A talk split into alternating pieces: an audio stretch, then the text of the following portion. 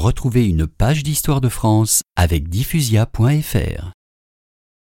Il restait aussi à réconcilier les catholiques et les protestants.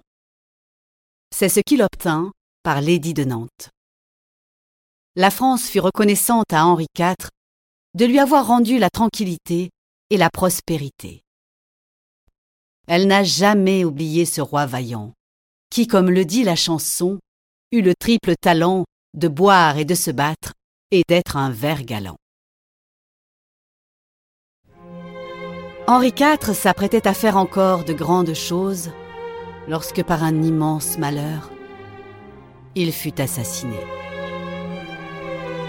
Un jour qu'il sortait du Louvre pour aller voir son ami Sully, son carrosse fut arrêté rue de la Ferronnerie par un embarras de voitures.